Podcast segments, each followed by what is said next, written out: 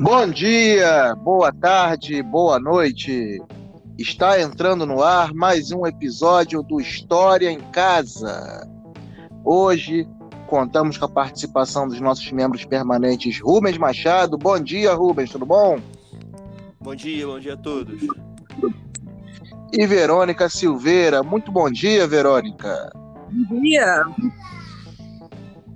E hoje nós vamos dar sequência a um tema que nós falamos na semana passada, que foi a Primeira República.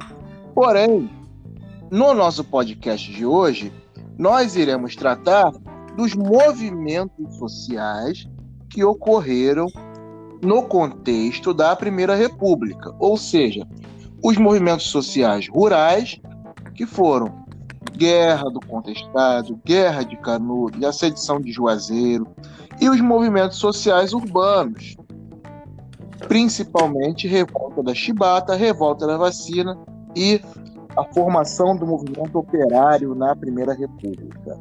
Tudo bem com vocês? O História em Casa está entrando no ar e peço para que nossos ouvintes compartilhem. Se você for professor, passe o História em Casa para seus alunos, mostre para eles. Se você for aluno, ouça, mostre para os colegas. Se você for apenas uma pessoa que está em busca do conhecimento, que não tem vínculo institucional com a história, mas repasse, compartilhe e nos dê um feedback. Tudo que nós queremos saber é se vocês estão gostando do História em Casa. É, Rubens. Oi. É, primeiramente, né, antes de começar a tratar dois temas especificamente, eu queria que você só nos desse uma luz do contexto da Primeira República, né, para a gente retornar é uma coisa bem rapidinha para explicar para eles, para os alunos, o que estava acontecendo na Primeira República e por que que esses movimentos vão surgir. Sim, então, é, Vinícius, Verônica e ouvintes, assim, eu em particular, quando estou em sala para dar aulas Primeira República, eu sempre gosto de enfatizar dois pontos que eu acho que são marcantes nesse período histórico, que é a questão política em si, né, o movimento político. A gente vai lá e explica para os governadores, explica toda a organização política da Primeira República, né, o que, que é essa política republicana que está sendo criada, né, é uma novidade do, do período. Que o Brasil viveu um grande período durante a monarquia, durante o primeiro e segundo reinado, e agora inaugura uma nova república. Uma nova república tem uma marca claramente oligárquica, né? Onde o povo ele não participa nem da proclamação e muito menos da, da estrutura de governo dessa república. Tá? Então acho que um ponto importante que, a gente tem que falar sobre o contexto é a questão dessa marca oligárquica, como é que funciona o mecanismo de votação, como é que funciona a, a estrutura do poder. Isso a gente fez no, no, no podcast antigo, né? no, no anterior. Gente já fala um pouco sobre isso. E acho que o segundo ponto que eu sempre gosto de enfatizar é essa questão das, das revoltas. Né? Um, um, outro elemento que caracteriza bastante essa Primeira República são essas revoltas. Tanto as revoltas rurais, como se citou, quanto as revoltas urbanas. Então, existe, durante esse período da Primeira República, um grande, uma grande quantidade de movimentos populares que vão fazer um contraponto muito importante a essa marca política oligárquica da Primeira República. Então, eu acho que a gente como eu estava falando anteriormente, com a gente, quando eu vou em, em, sala discutir a questão da Primeira República, eu sempre gosto de marcar dois pontos. Eu acho que são essenciais que o aluno tem que, de alguma forma, entender o que, que é essa organização da Primeira República. O primeiro ponto que a gente já tratou no podcast anterior, que é o, que é o ponto relativo à organização política, né? Como é que essa Primeira República, esse movimento republicano, que é um movimento novo, lembrando que a gente, que o Brasil tinha acabado de sair do governo imperial, né, um governo monárquico durante muitos anos, né, uma tradição monárquica muito forte, né? Então se inaugura uma, uma república, que é um modelo político novo, mas que vai se caracterizar exatamente pela é, dificuldade de participação do povo. Na verdade, o povo pouquíssimo participa dessa república, né? não, não participa do movimento de proclamação, que é um movimento articulado pelo Exército, um golpe articulado pelas forças militares brasileiras, né? e também não vai participar exatamente da organização política, da elaboração política da república. O povo vai votar, né, naquele regime que já discutiu na, na semana, na, no podcast passado, né, uma série de elementos de manipulação eleitoral, voto de cabresto, compra de votos, né, um, um papel muito forte em, do, das, das, oligarquias para controlar essa república.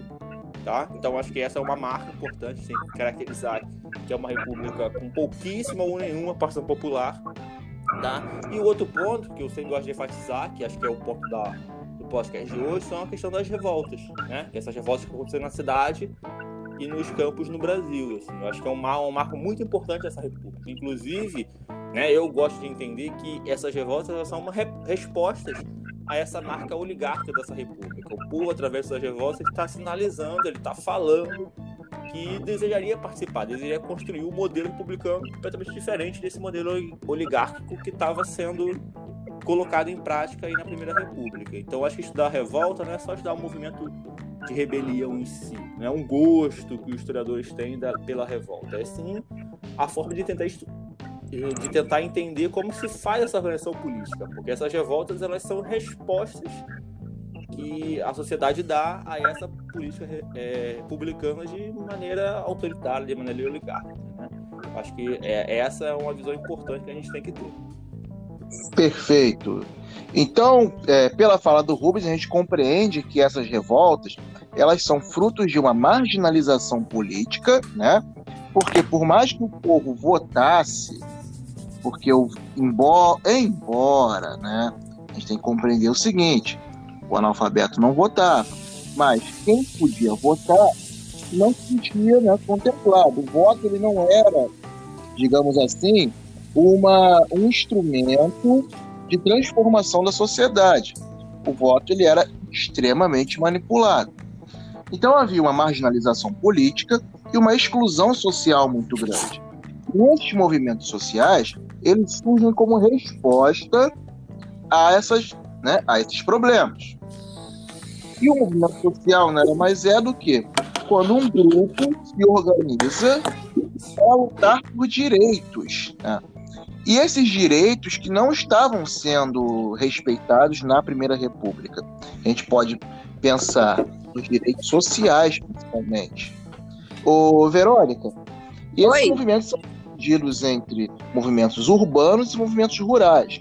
Eu gostaria de começar com os movimentos rurais e que você nos desse uma palavrinha sobre Canudos, sobre a famosa Guerra de Canudos, que você discorresse sobre ela, sobre Canudos, nos explicasse o que foi Canudos, como ocorreu esse processo, por que razão é, ocorre a formação do povoado de Canudos e qual foi o desfecho.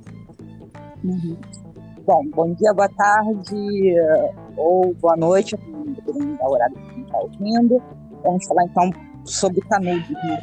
uma, uma dessas uma revolta popular brasileira bastante emblemática é, um historiador, um brasileiro muito famoso, mais importante no Ministério do Brasil, escreveu um livro que é o História Consigo do Brasil, que virou um, um grande clássico de cultura, né? Para os historiadores, fica aí como sugestão que os ouvintes também quiserem saber alguma fonte cultural sobre a história do Brasil. Mas, enfim, falando sobre, sobre as revoltas populares da Primeira República, né? ele fez uma distinção entre três tipos de movimentos que aconteceram no campo. Então, não todas as. Oi, tá me ouvindo? É, então, teve uma, tem uma hora quando você segue falando, ele fica um pouquinho abafado. Melhorou agora? Um. Melhorou. Ah, tô botando o microfone mais perto. Então, tá é, aí o, esse, o, historiador, o historiador Boris Fausto, né, nesse, li nesse livro, ele aponta que é, esses movimentos populares no campo, que acontecem na Primeira República, não são iguais. Eles têm algumas características que os distinguem, né? Então, ele identifica três tipos. É, os que combinam conteúdo religioso com carência social, os que combinam conteúdo religioso com reivindicações sociais os que expressam reivindicações sociais sem conteúdo religioso. Canudos ele entraria no primeiro grupo, né? É um grupo, é um movimento social que combina um forte conteúdo religioso. Ele é liderado por um líder messiânico que foi o Antônio Conselheiro e que consegue juntar muitos apoiadores por causa da carência social que caracterizava o Nordeste brasileiro nesse período. Ô. É... Oi, pode falar. O que, é um, o que é um líder messiânico? O líder messiânico, normalmente, ele é um líder. É, o messianismo é um, é um, um, um, um conceito que tem uma, uma, uma marca forte ao longo da história. Normalmente são líderes que são que afastam um pouco é, da doutrina é, oficial da Igreja Católica e unem o discurso religioso com o movimento é, social. Então, a religiosidade ela ganha um cunho muito social, muito de contestação no contexto do cristianismo no Brasil, normalmente esperando a parousia, né? Ou, ou, seja, o final dos tempos e a salvação final. Ele sempre é o sentido de que a palavra dele é aquela que vai levar os seguidores deles para salvação. Deu para entender? Esse retardado que nos governa não tem nada a ver com isso, então, né? Não tem nada a ver com. Não, não, não tem nada a ver. Só é mentira, lá por causa do sobrenome mesmo. Mas vamos seguir, pode continuar. É um título, né, no, na, na tradição judaica cristã, justamente do Salvador. Mas o Otânio Conselheiro, que foi aquele que movimentou Canudos, né, que foi criou Canudos, o movimento é, é com essa característica, né?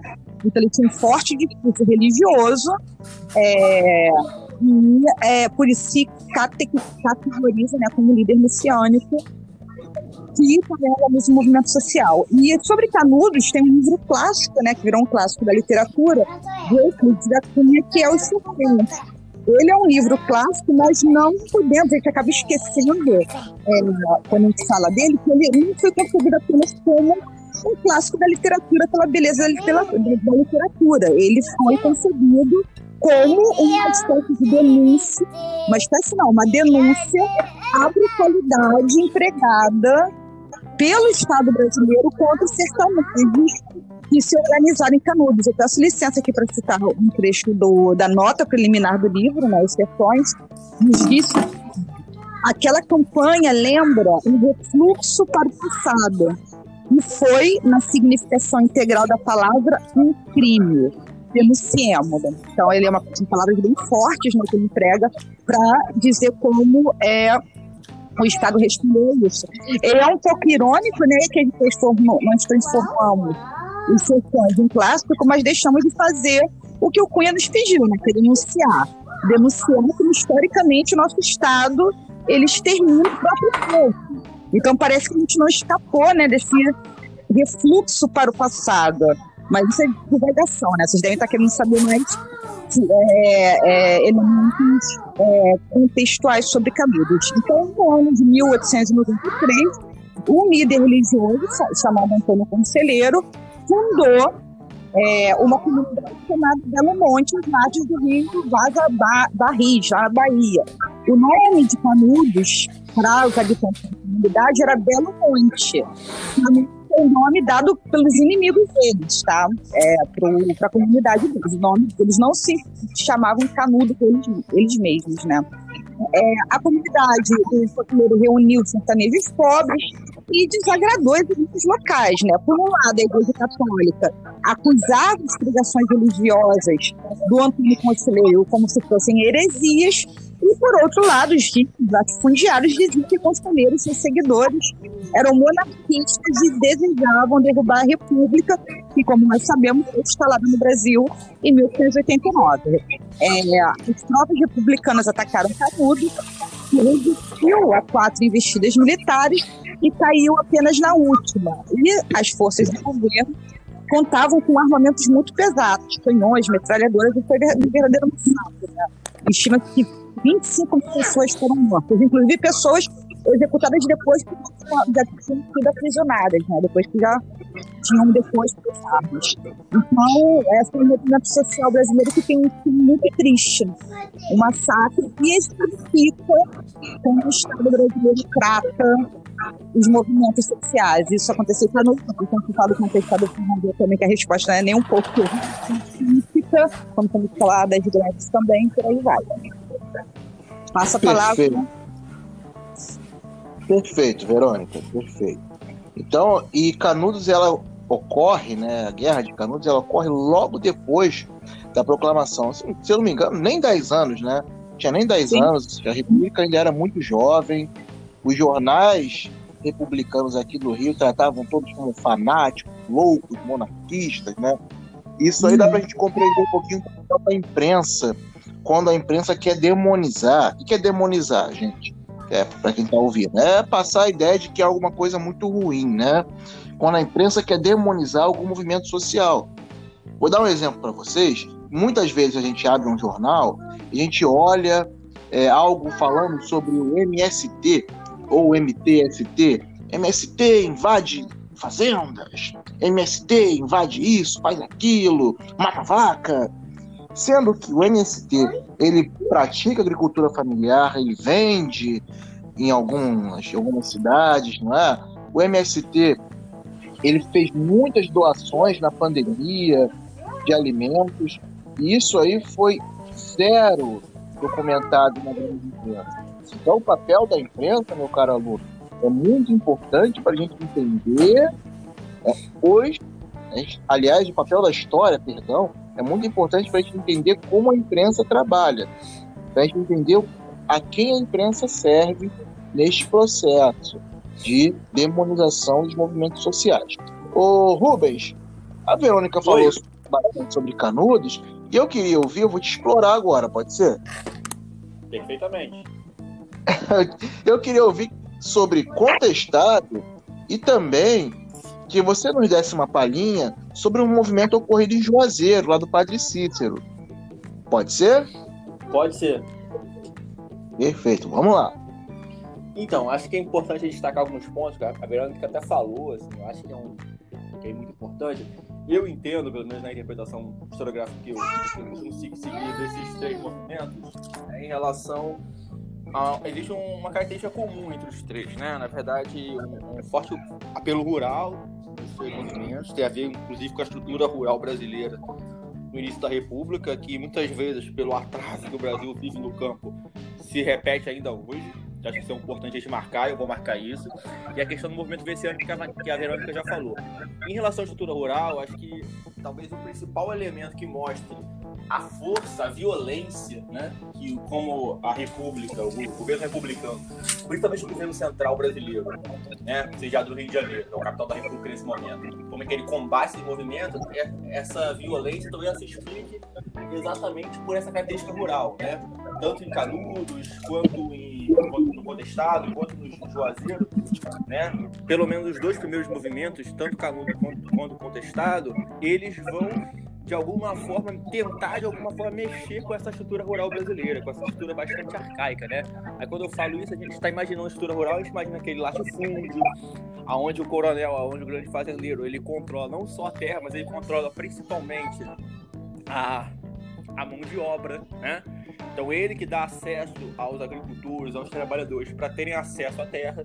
Então quando surgem, por exemplo, movimentos como Canudo Contestado, que de alguma forma tira o poder de barganha, tira esse poder de negociação desse coronel, porque eles encontram locais onde a, a comunidade de agricultores consegue ter acesso à terra livre, esse coronel vê o seu poder político, o seu poder econômico ameaçado. E ele vai pressionar a República, ele vai pressionar a República por uma resposta. Então, por exemplo, como a Verônica já destacou, Canudos, que é o primeiro movimento deles, é respondido com uma violência extrema. Né? Quatro é, quatro ações, né, quatro expedições militares contra um povoado de sertanejos no interior da Bahia, assim, que hoje em dia a gente olha, é um absurdo, e na época já era um absurdo, né? Canudos chega a ter a terceira expedição, que já é uma expedição do governo federal, é comandada por um militar importantíssimo na República Brasileira, que é o Moreira César, né? Um cara que um militar muito respeitado, que havia participado, por exemplo, da Guerra do Paraguai. E Canudos resiste à terceira expedição e o Moreira César morre durante os combates. Então a quarta expedição, como a Verônica já falou, é uma expedição ainda mais forte, porque afinal a República foi contestada militarmente, né? a, a, as tropas de Moreira César foram derrotadas, o general foi morto e a República aí tem que responder de maneira forte, de maneira decisiva contra esses grupos sertanejos. Aí, como o Vinícius já, já falou, né? É, a, os jornais vão começar a caracterizar esses sertanejos como fanáticos, monarquistas, né, saudosistas do imperador, né? Isso, é, mas durante a República você ter saudade do Império é um grande problema. Não acho assim, né? Se a gente for parar para analisar certinho mesmo, né, de maneira detalhada, vários políticos brasileiros, vários grupos da elite brasileira nas principais capitais tinham ligações fortes ainda com o Império, tinham participado da política do Império durante muitos anos. Então você ter uma ligação histórica com a monarquia não é um problema. Só é problema quando você é sertanista, quando você é uma comunidade de agricultor que está no interior da Bahia é, contestando o poder dos coronéis. Aí isso vira um problema, isso vira um argumento para poder agir com violência. Então isso é um ponto. O segundo ponto, que eu acho que é mesmo bastante interessante, que une, aí une os três movimentos bastante, é a questão do líder messiânico, que a Verônica explicou muito bem, né? Que é essa questão desse líder religioso, muitas vezes é, é uma figura religiosa não reconhecida até pela própria Igreja Católica. Né? O Antônio Conselheiro não é padre, o Zé Maria do Podestado também não é, mas o padre Cícero é ordenado padre, mas é um padre meio mal pela Igreja Católica pela aproximação dele com a população. Mas depois a gente volta nessa questão do, do padre Cícero específico. Mas esse líder messiânico ele vai circular para essa cidade, são cidades interior do Brasil, fazendo pregações e vai juntar muita gente, vai juntar muito, muita gente torno dele, em torno da pregação dele. Eu sempre gosto de falar, né, até uma certa piada aqui na região Fluminense que é bastante característica, que é a figura, não sei se vocês conhecem, que é a figura do Voltará. Voltará era uma figura aqui que existia algumas décadas, nas décadas passadas na região da Baixada, que ele, não sei se vocês já escutaram falar dele, que ele tinha um carro, uma Fiat 147, uma porcaria, um montão de placa pendurado e ele, todo lugar que ele aquele carro, o carro ficava tocando Jesus Cristo, voltará, voltará. E ele era figura É, procure na internet depois aí, voltará, você vai ver. Era um senhor já bastante idoso, com uma barba gigantesca, uma Fiat 47 toda tendo os pedaços de placa, e só tocava isso, Jesus Cristo, voltará, voltará. E todo mundo conhecia na região, porque ele era uma figura icônica. Então, para poder trazer para a realidade do aluno, eu sempre gosto de a, é, a falar um pouco do Voltará, porque ele é um pouco essa imagem dessa, desse líder messiânico local aqui que a gente tem. Então, acho que isso é um ponto. Né? Em relação ao contestado em relação à revolta de Juazeiro, tá? É, o contestado é interessante, eu acho que ele se aproxima muito com Canudos por essa questão dessas lideranças, é, tanto a liderança messiânica quanto a questão do camponesa, né? Porque no contestado em si vai ser um, uma região ali entre o estado de Santa Catarina e Santa Catarina e do Paraná, que vai ser uma região chamada contestada porque os estados, cada um deles acha que, a, que essa região fica nas suas fronteiras caracteriza esse movimento é que o, o, grupo de população que vive ali entra em conflito com uma empresa norte-americana, uma empresa que recebeu uma concessão daquela área do governo federal para instalar uma ferrovia.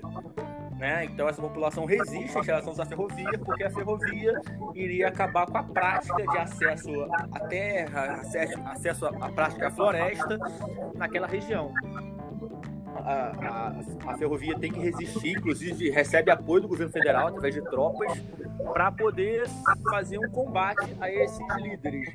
Né, essa população que está reunida aí em torno da figura do, do José Maria, do Monte José Maria. E ele também acaba morrendo em combate. Então, o Contestado tem muitas semelhanças com Canudos, né? Na questão política, na questão ligado aí ao, ao ambiente latifundiário brasileiro e a mesma violência que a República trata. São três elementos muito semelhantes. A revolta de Juazeiro já é um movimento um pouquinho diferente, tá? Porque, Vinícius, ainda tem tempo? Posso, posso tratar com mais um pouquinho de detalhe de Juazeiro? Claro! Pode, então. A revolta de Juazeiro é um pouquinho diferente, porque ela também envolve um, a questão política local, envolve também a questão da população rural, mas a revolta de Juazeiro ela tem a ver com uma motivação política bem mais forte do que as outras duas revoltas, né? O governo federal, na época era ocupado lá pelo Hermes da Fonseca, um militar, ocupava presidência da República, e o Hermes tinha uma política de nomear interventores para os estados, né? Tal da política de salvação. E ele tinha nomeado um interventor lá para o Ceará e isso tinha desagradado bastante a, a elite cearense, né? Que estava alguns anos controlando lá o cargo de, de governador do Ceará, né? Vinha controlando, na verdade, desde, desde o Império, né? Desde o Império até a República. Então o Hermes da Fonseca nomeia esse interventor, esse interventor afasta o representante da elite cearense, né? E começa uma briga, liderada em, pelas figuras políticas do, do, do Ceará, principalmente a família Acioli, que era uma família, uma família muito importante na política cearense, desde o Império, e o Padre Cícero ele tem um papel importante nessa liderança, porque ele vai ajudar a aglutinar a população rural, principalmente a, a população das cidades do interior do, do Ceará, do sertão cearense, a favor dessa elite, a favor da, da, do retorno dessa elite cearense à política local. Tá? Então, na verdade, a sedição de Juazeiro ela começa por uma interferência do governo federal na política local, na política do estado do Ceará, né? o movimento liderado pelo Padre Cícero ele é muito forte, inclusive combate tropas é, simpáticas ao governo federal no, no, estado do Ceará, sai vitorioso e o Hermes da Fonseca é obrigado a recuar. É obrigado a recuar, chama o interventor de volta para o Rio de Janeiro e renomeia lá o político ligado, ligado à, à figura do, da família Cioli, né? esse grupo político dessa oligarquia que controla o estado do Ceará. Eu falei da questão do, do, do do Antônio Conselheiro, só para gente terminar, do Conselheiro, desculpa, do Padre Cícero, só para gente terminar, que, como eu falei, ele é, uma, ele é, um, ele é um padre, ele foi ordenado pelo padre pela, pela Igreja Católica, mas ele era uma figura muito mal vista pela, né, pela, pela, pela cúpula da igreja em si, exatamente por essa aproximação com a população, né, essa questão de que ele tinha a questão da controlava a cura, que ele tinha uma liderança muito forte na população, para a igreja católica da época isso era um, não era muito bem visto, não era muito bem enxergado pela liderança católica. Então por isso ele foi um padre que teve muitos problemas, né? Inclusive chegou a ser excomungado, inclusive chegou a ser a encarar um processo de expulsão da igreja católica na época, né? Aí eu chamo a atenção para vocês um detalhe importante. Quem conhece aqui na região sudeste, ali em São Paulo, a Catedral de Aparecida, né, que é um, uma catedral importante do catolicismo brasileiro, né, um prédio muito bonito, muito interessante de se visitar. No subsolo da catedral, que é a parte onde, onde funciona o museu, funciona a cantina, tem uma estátua do Padre Cícero, né? Uma estátua lá em tamanho real dele. E é interessante que aquela estátua ela representa quase que um pedido de desculpa da igreja, né? Porque lá no início da República a igreja afastou o padre, é, iniciou um processo de excomunhão dele e agora ela reconhece que esteve errada, né? E coloca a, a estátua em tamanho real dessa figura religiosa muito importante no Brasil, principalmente no Nordeste, dentro de um centro é, religioso e cultural importante da Igreja Católica, né? Que é a catedral lá da de Nossa Senhora Aparecida, em São Paulo. Acho que é isso, Vinícius. Beleza, maravilha.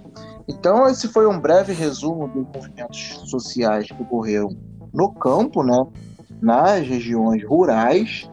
E agora eu gostaria também de falar com vocês, nossos ouvintes, sobre os movimentos sociais urbanos, que, dentro do contexto da Primeira República, são três movimentos mais significativos: Revolta da Chibata, Revolta da Vacina, e eu gostaria que a gente na revolta da Chibata e na greve geral a gente passasse rápido para a gente poder discorrer um pouco mais sobre a revolta da vacina, tendo em vista que nós estamos num momento de pandemia, tudo bem?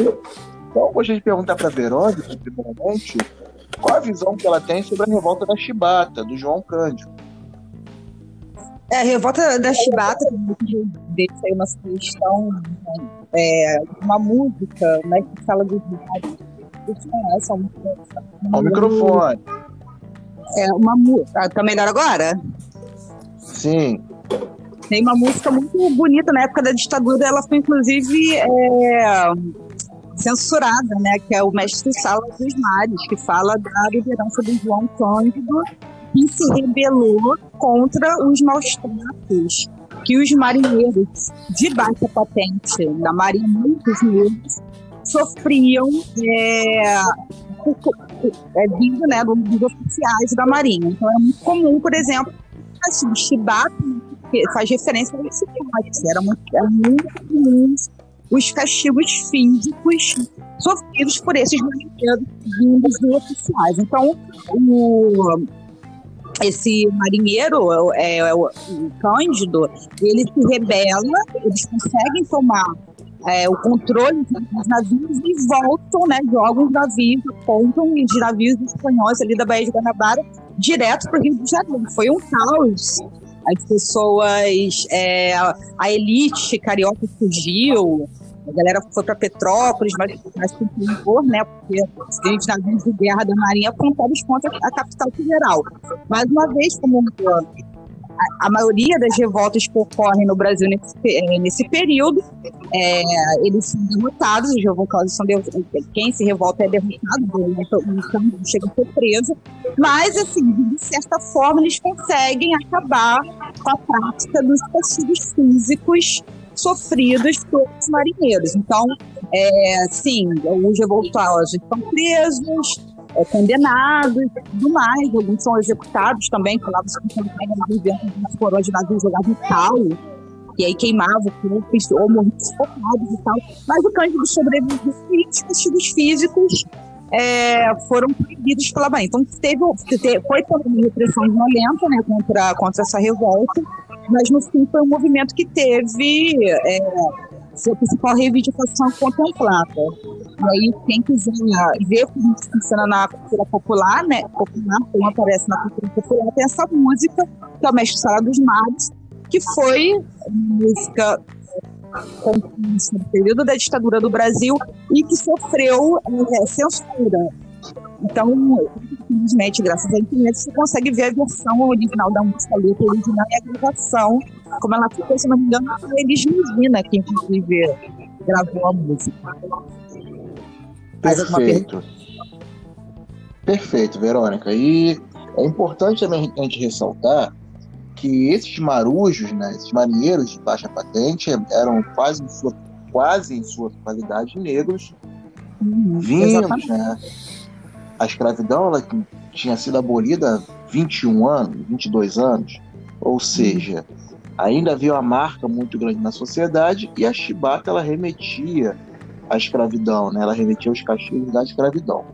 Sobre a greve geral de 1917, que é um ponto importante que eu gostaria de só dar um ponto a vocês, é o seguinte, essa greve geral, ela ocorre a partir do momento onde os operários brasileiros, né, o movimento operário brasileiro era muito incipiente, o Brasil também não tinha um processo industrial bem consolidado, né, e essa greve geral, ela vai lutar pelas reivindicações mais básicas dos trabalhadores, que eram jornada de oito horas, trabalho feminino e infantil regulamentado, porque não havia regulamentação, livre associação, porque os operários eles não podiam nem se associar.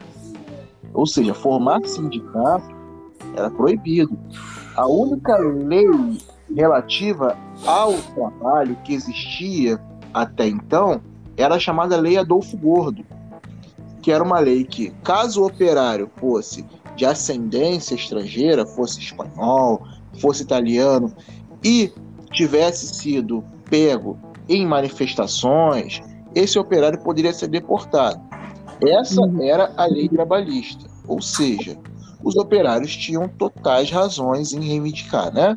O que a gente contesta é que hoje a gente tem, nós estamos falando num dia em que está ocorrendo o break dos aplicativos.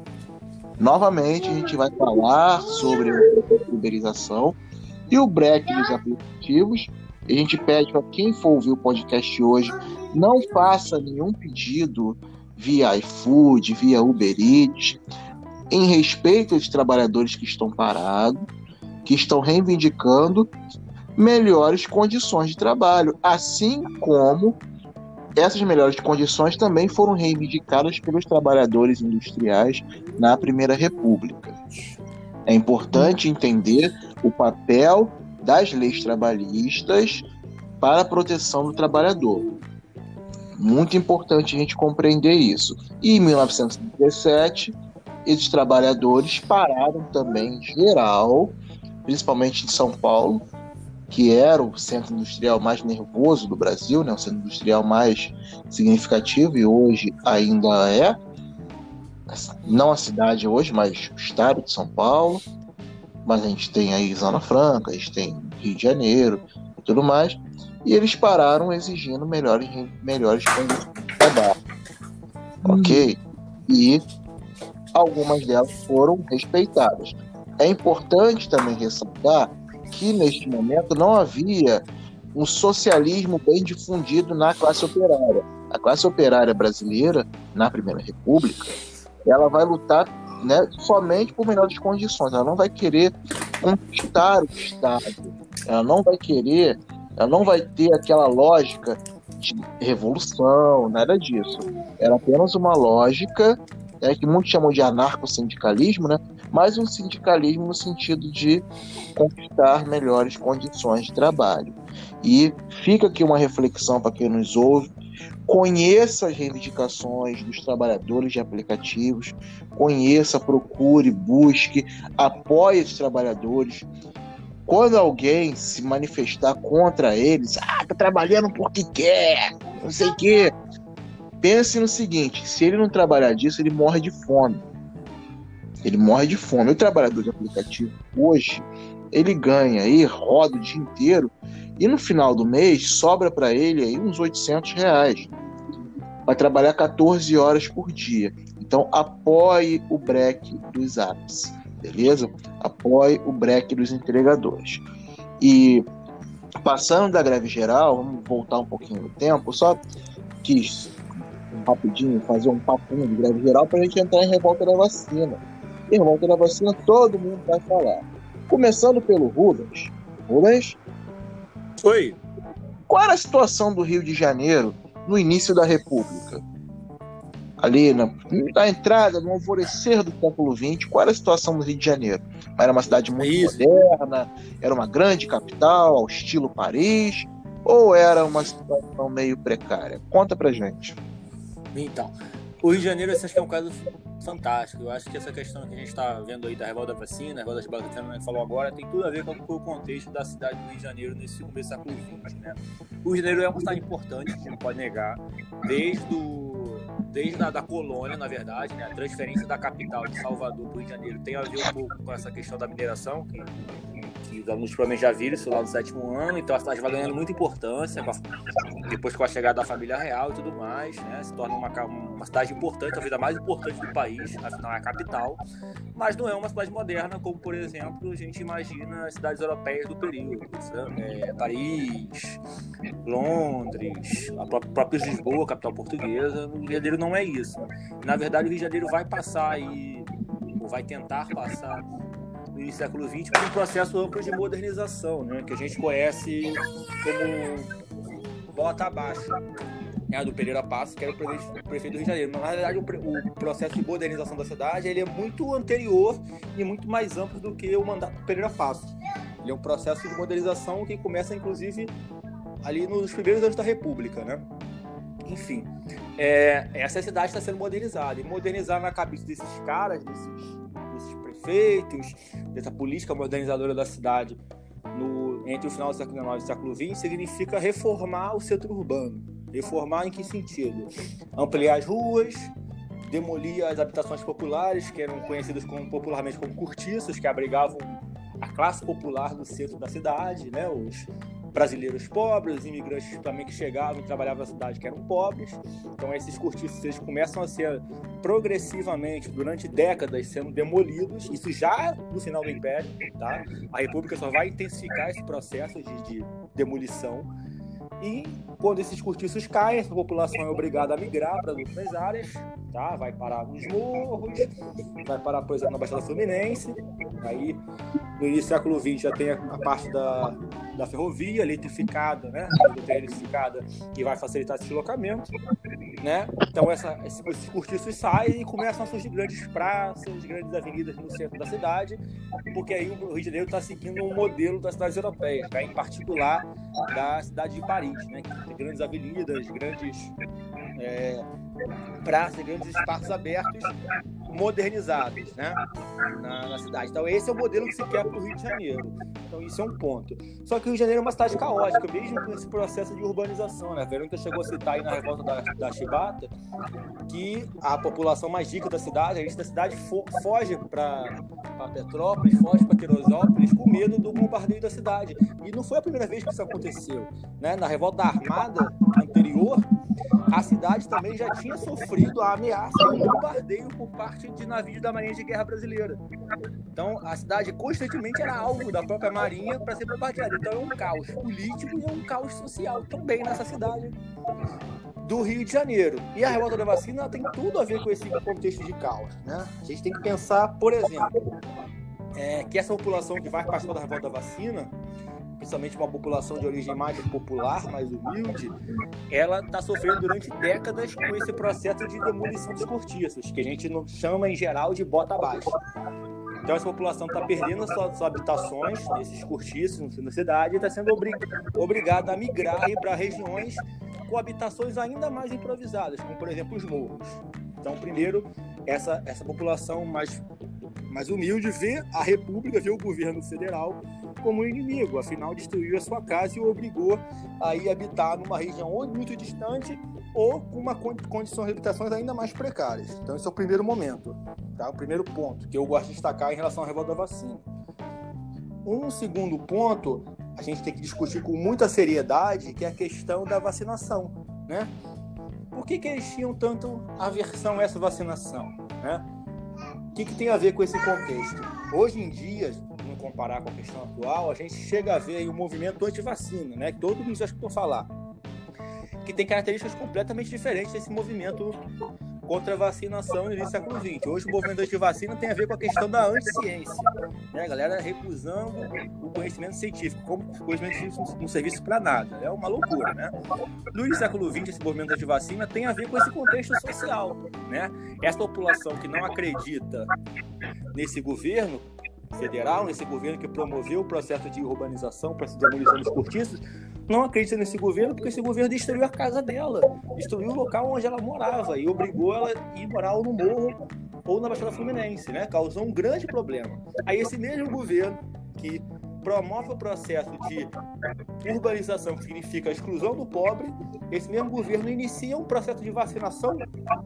Qual é a legitimidade que esse governo tem? qual é a garantia que esse governo tem que está fazendo algo positivo, tá?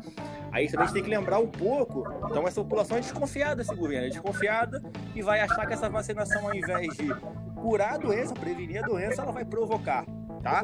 Aí tem uma outra discussão que é muito importante, às vezes a gente não faz, que é como é que a vacinação acontecia no início do século XX, né? O processo de vacinação, até recentemente eu li um livro muito interessante do historiador da Unicamp, o Sidney Chalub, que ele vai discutir esse processo de vacinação. O processo de vacinação no Brasil e no mundo ele é bastante antigo. Ele não começou no século XX, ele começou lá no começo do século XIX. Só que a história do processo de vacinação no Brasil e no mundo é um processo muito difícil. A vacinação, até ela conseguir ser algo seguro e algo de fato efetivo que cure a doença, ela vai passar por uma série de problemas, né? Por exemplo, no início do século XIX, quando a vacinação começou, ela era feita numa prática que a gente chamava de braço a braço. Então sujeito ia lá, o primeiro sujeito tomava a vacina. Sete dias depois ele tinha que voltar, porque aquela vacina inflamava, gerava um pus. Então lá o vacinador, depois que ele voltava, tirava aquele pus e reaplicava aquele pus dele em outra pessoa. Tá? Por isso que é chamado de braço a braço. Eu vou, vacino o meu braço, sete dias depois, quando a vacina inflamou, eu volto e passo para outra pessoa. Aí isso gera uma série de problemas. Por exemplo, o cara vai, toma vacina e não volta para tirar o pus. Então, na verdade, o agente de saúde não tem como vacinar outra pessoa, porque ele não voltou. Então, as doses que essa vacina geraria ficam comprometidas. Segundo, é, esse processo de vacinação de braço a braço pode transmitir doenças que são transmitidas pelo sangue. Por exemplo, sífilis, que é algo muito comum do período. Então, se o cara dá vacina no meu braço, inflama lá o pus, eu volto e eu tenho sífilis, o cara que vai ser vacinado com a minha linfa, com aquela vacina que saiu do meu braço, vai pegar sífilis, tá?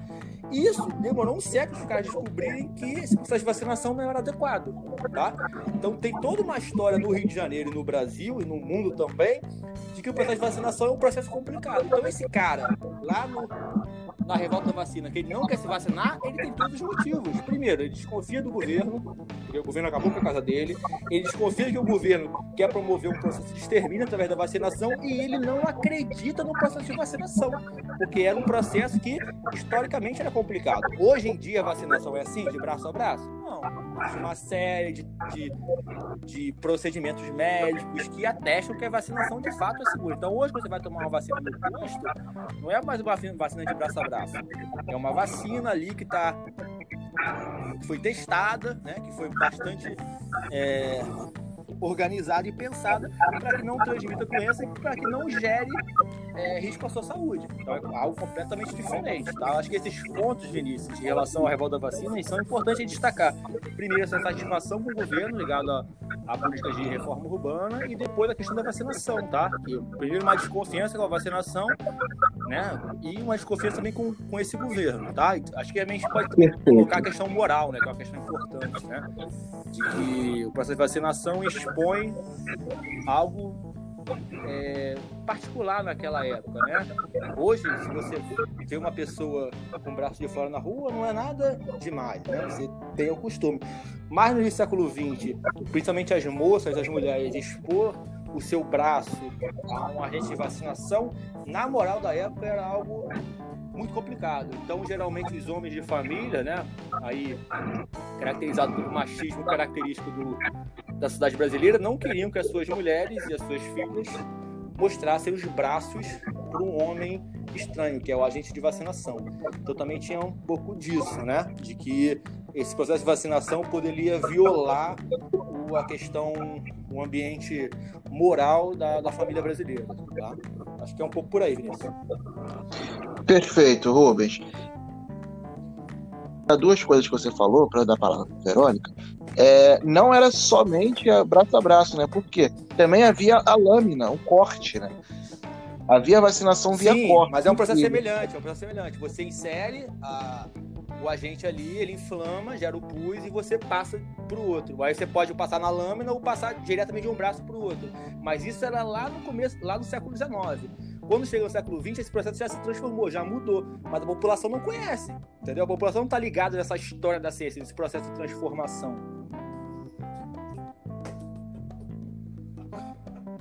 Vinícius?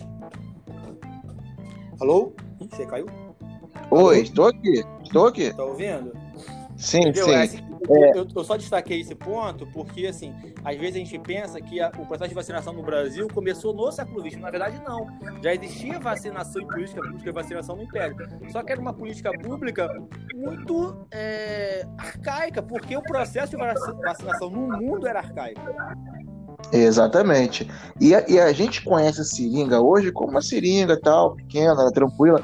A seringa do da revolta da vacina era uma seringa respeitável, né? Ah, com certeza. Era uma coisa absurda. Pensa num. Meu caro aluno, pensa num estojo.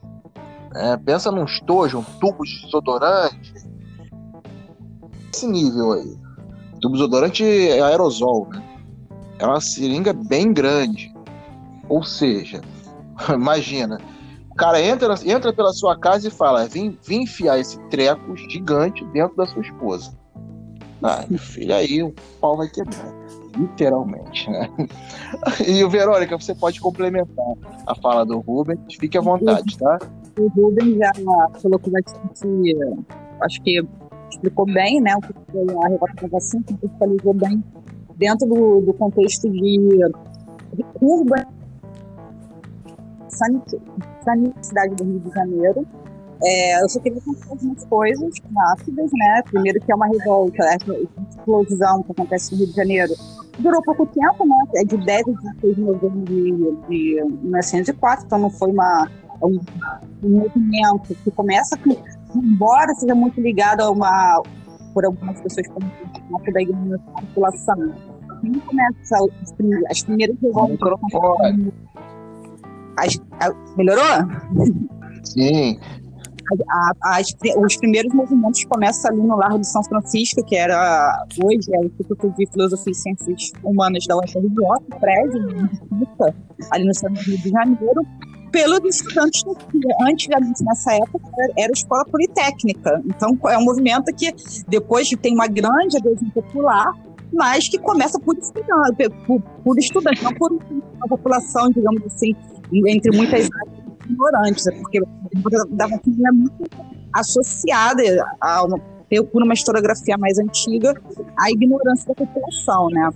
E é, esse processo de urbanização do Rio de Janeiro e de sanitizar a cidade, né, sanitização da, liderada pelo Oswaldo Cruz nesse período, ele tem, embora tenha sido muito diferente com a população que ele tinha um senso. Rio de Janeiro, ali no século XIX, é, final do século XIX, do século XX, ele era chamado de de, estrangeiros por algumas questões, porque era uma cidade realmente muito insalubre era uma cidade muito suja, você não tinha um sistema de esgoto desenvolvido, muitas doenças, passava por vários surtos de febre amarela, de várias doenças, inclusive a varíola, né, que era... Mesquita hoje em dia.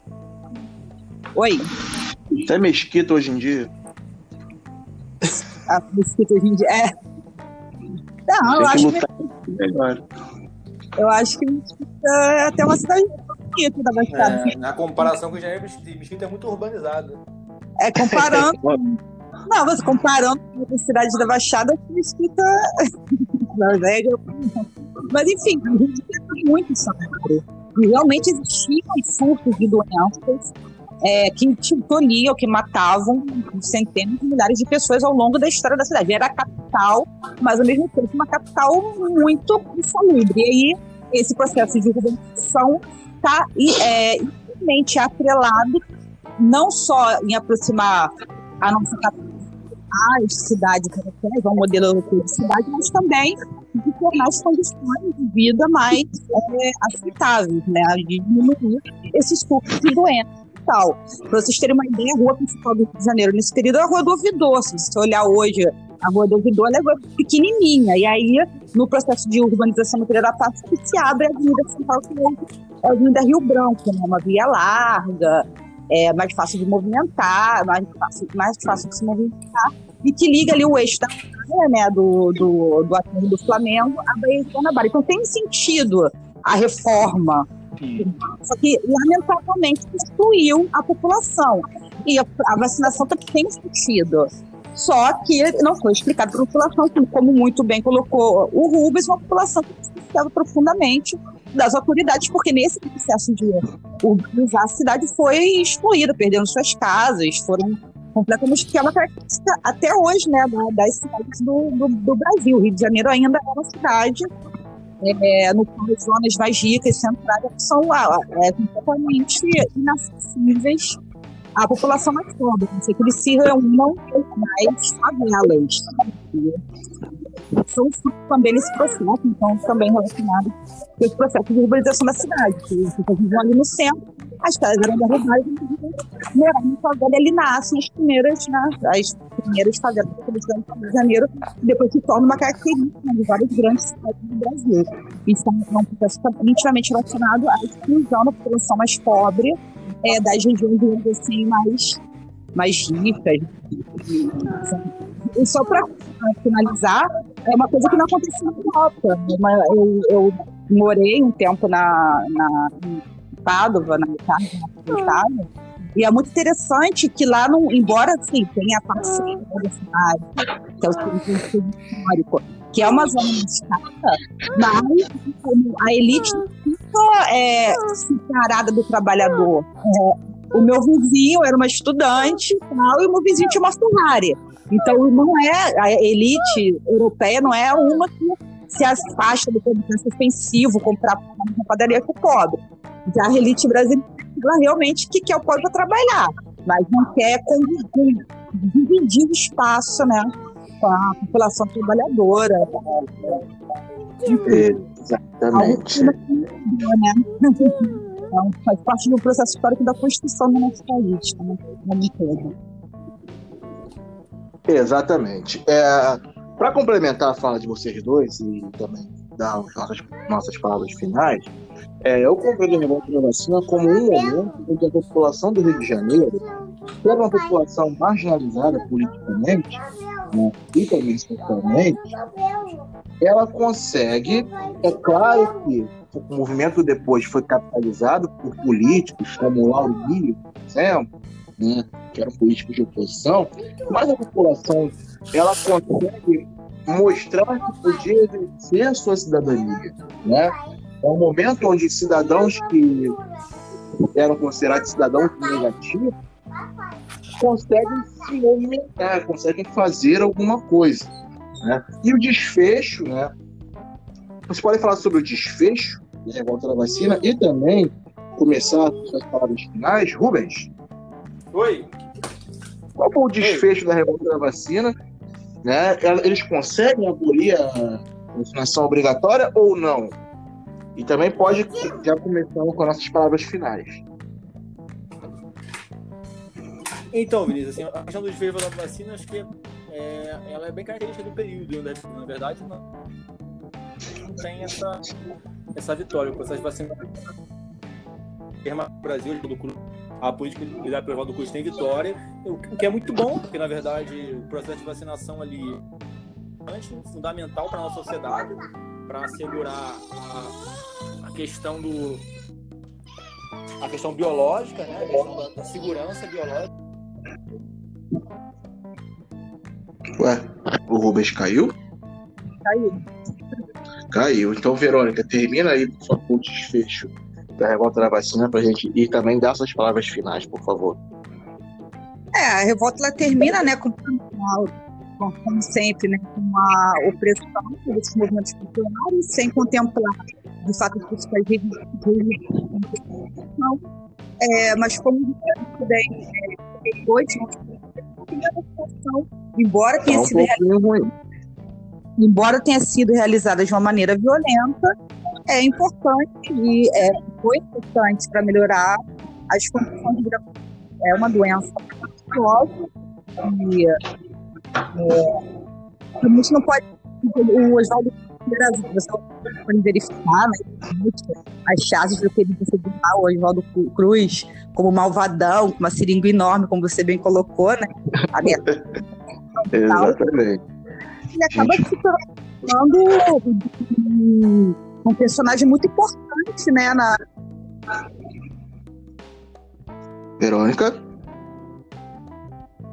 Alô? Gente, eu acho que a Verônica caiu novamente. É... Não caí, não. Pessoal, não caiu não? Porque eu não tô conseguindo te ouvir. Não, eu acho que tá tendo alguma falha aí, porque eu tô, eu tô aqui, eu não caí não. Tá, tá me ouvindo? Então assim, eu, vou, eu tô ouvindo, eu vou encerrar o nosso, nosso programa de hoje tá bom? Uhum. Porque tá muito, tá caindo a, a conexão do aplicativo, não sei o que tá acontecendo. Tudo uhum. bem? Ok, então, ok. Assim, é, só para finalizar, a vacina obrigatória ela, ela vai ser suspensa, né? E corrigindo a minha fala, não foi o Lauro Miller, não, foi o Lauro Sodré. Mas são duas ruas que ficam em Botafogo, então é uma pela outra, tá bom? Oi, oi. É... Oi, Rubens, oi, Verônica. É, vamos finalizando aqui mais um História em Casa. Rubens, Mas vocês é, escutaram o que eu falei? Finais... Sim, sim. É, suas palavras finais para se despedir dos nossos ouvintes? Ah, tá. Como eu falei, eu tenho a agradecer a vocês, porque é importante, a gente aprende muito com os colegas, tá? Com essa, com essa comunicação, com essa forma, com essa ferramenta, a gente se comunicar.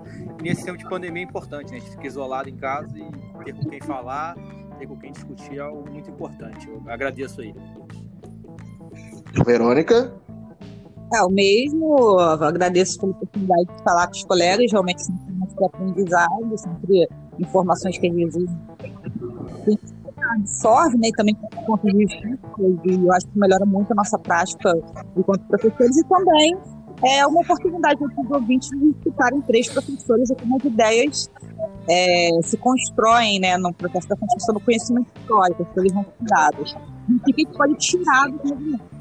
Lições para a atualidade. A história não é uma o contemporânea que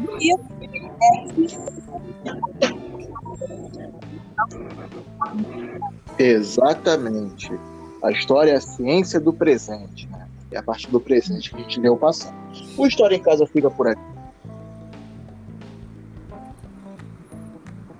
Não tô te ouvindo. Eu também não escuto, não. Não, sim, agora sim. É, exatamente. É, complementando o que a Crônica disse, a história é a ciência do presente, não é a ciência do passado. O passado é um instrumento para orientar né, o ser humano nesse presente. E, pessoal, a gente agradece muito, agradeço aos nossos membros permanentes, primeiramente, né, Verônica e Rubens, que estão sempre conosco já, e são um sucesso aqui no História em Casa. Adoro estar com eles, conversar com eles. E também a vocês, nossos ouvintes. O História em Casa agradece muito pela audiência de vocês e ficamos por aqui. Nosso próximo programa será com o Jai, com o Fabiano e contamos com a participação de vocês. Nos dê um feedback, compartilhem, ouçam, discutam, porque a história ela não é uma coisa dada, não é uma coisa pronta. Ela precisa de discussões, ela precisa do debate. O História em Casa fica por aqui. Uma boa tarde a todos e nos vemos numa próxima. Fique em casa, se possível, com História em Casa. Tchau, tchau. Tchau, tchau, já.